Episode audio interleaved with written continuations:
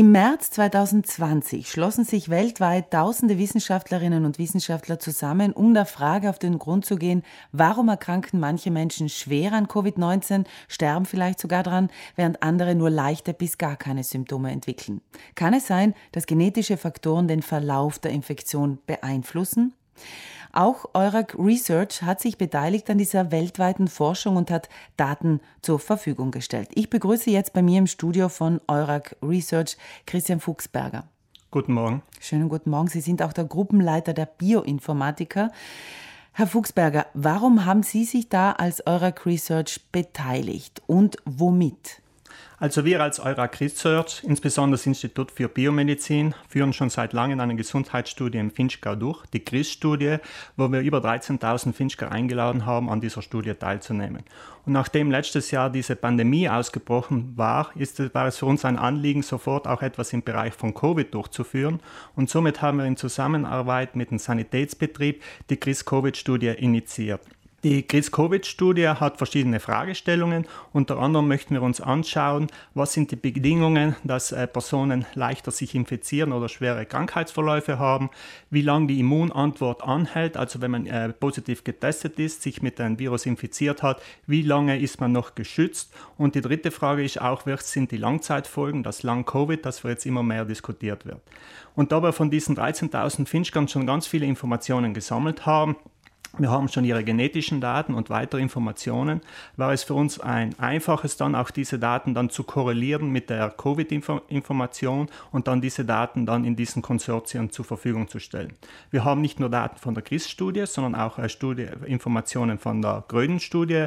Äh, Teil, äh, Wo Teil, die Bevölkerung auch einfach getestet worden ist. Was ist ja, da gewesen? Auch die, ja, da wurde auch eine, eine Testung äh, durchgeführt, um zu schauen, was ist die Prävalenz, wie viele Personen haben sich mit diesem Virus infiziert wir haben dort äh, geholfen, die Studie durchzuführen und haben auch Biobank-Ressourcen zur Verfügung gestellt. Und noch mit diesen zwei Studien haben wir dann in, sind wir in, in diesen äh, Konsortium eingestiegen. Wurde man da eingeladen oder haben Sie sich als eure Research einfach eingeklinkt und gesagt, wir haben Daten und wir möchten da mitmachen?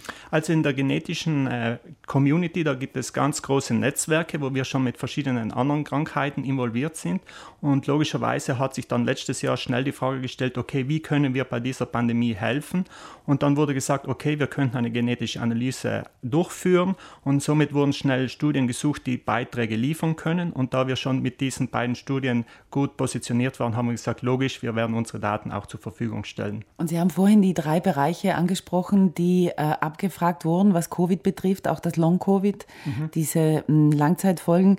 Was kann man da sagen jetzt von der CRIS-Studie und der Gröden-Studie äh, zusammengefasst? Was sind denn da erste Ergebnisse jetzt im Kleinen? Also da, muss ich noch sagen, dass also die Studie, die CRIS-Covid-Studie, wird jetzt, jetzt erst im Juli abgeschlossen und somit starten wir erst mit der Auswertung von diesen Ergebnissen und so wird diese Ergebnisse liegen dann erst in einem späteren Zeitraum vor. Es ist auch dieses große Konsortium, das wir durchgeführt haben, hat sich zuerst auf den generellen Vergleich von Erkrankten, von infizierten und gesunden Menschen konzentriert und wird jetzt, jetzt in der nächsten Phase sich mehr auf das Long-Covid äh, stürzen.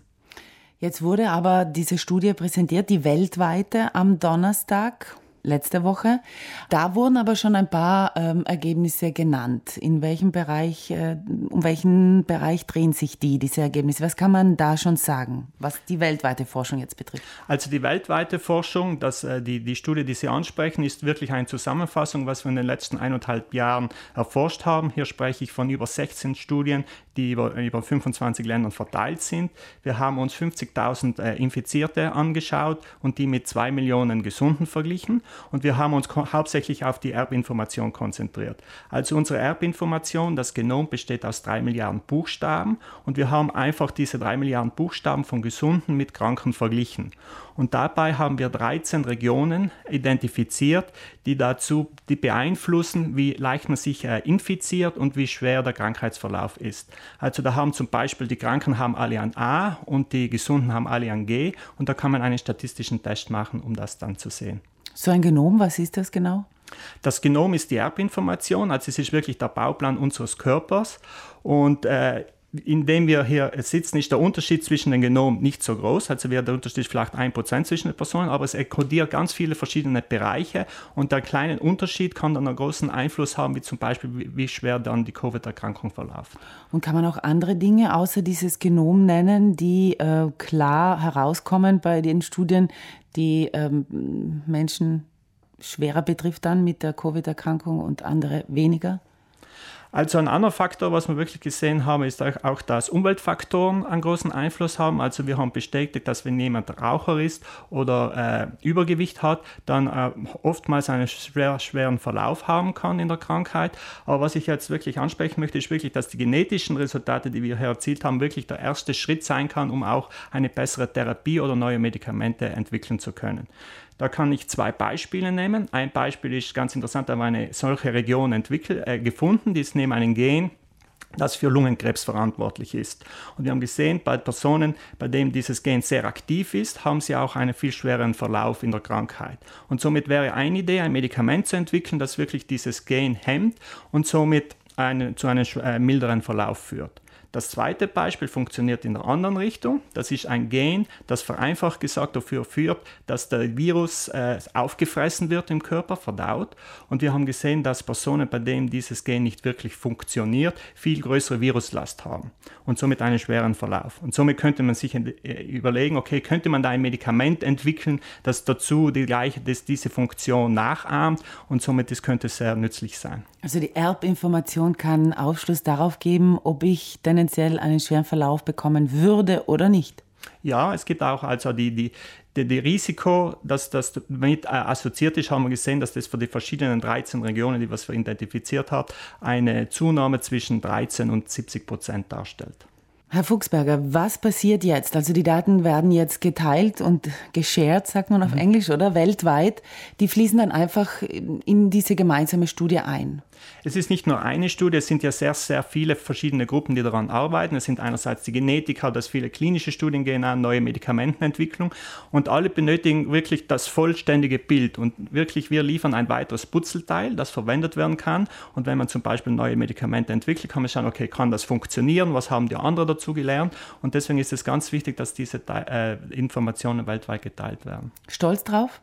Ja, wir sind schon stolz drauf, weil es waren wirklich, es haben am Beginn waren über 100 Studien daran beteiligt und es konnten nur über die, über die Hälfte daran teilnehmen, die was wirklich so schnell waren, diese Informationen zu liefern. Und es hat wirklich gezeigt, dass wir in Südtirol wirklich einen großen Rückhalt in der Bevölkerung haben, die was uns wirklich mit diesen Studien unterstützt und es uns so ermöglicht haben, schnell auch daran teilzunehmen. Vielen Dank für diese Informationen. Sie sind der Koordinator der Studie von Eurac Research für diesen Teil, der da beteiligt ist am weltweiten Forschungsprojekt. Und Sie sind selber auch Bioinformatiker.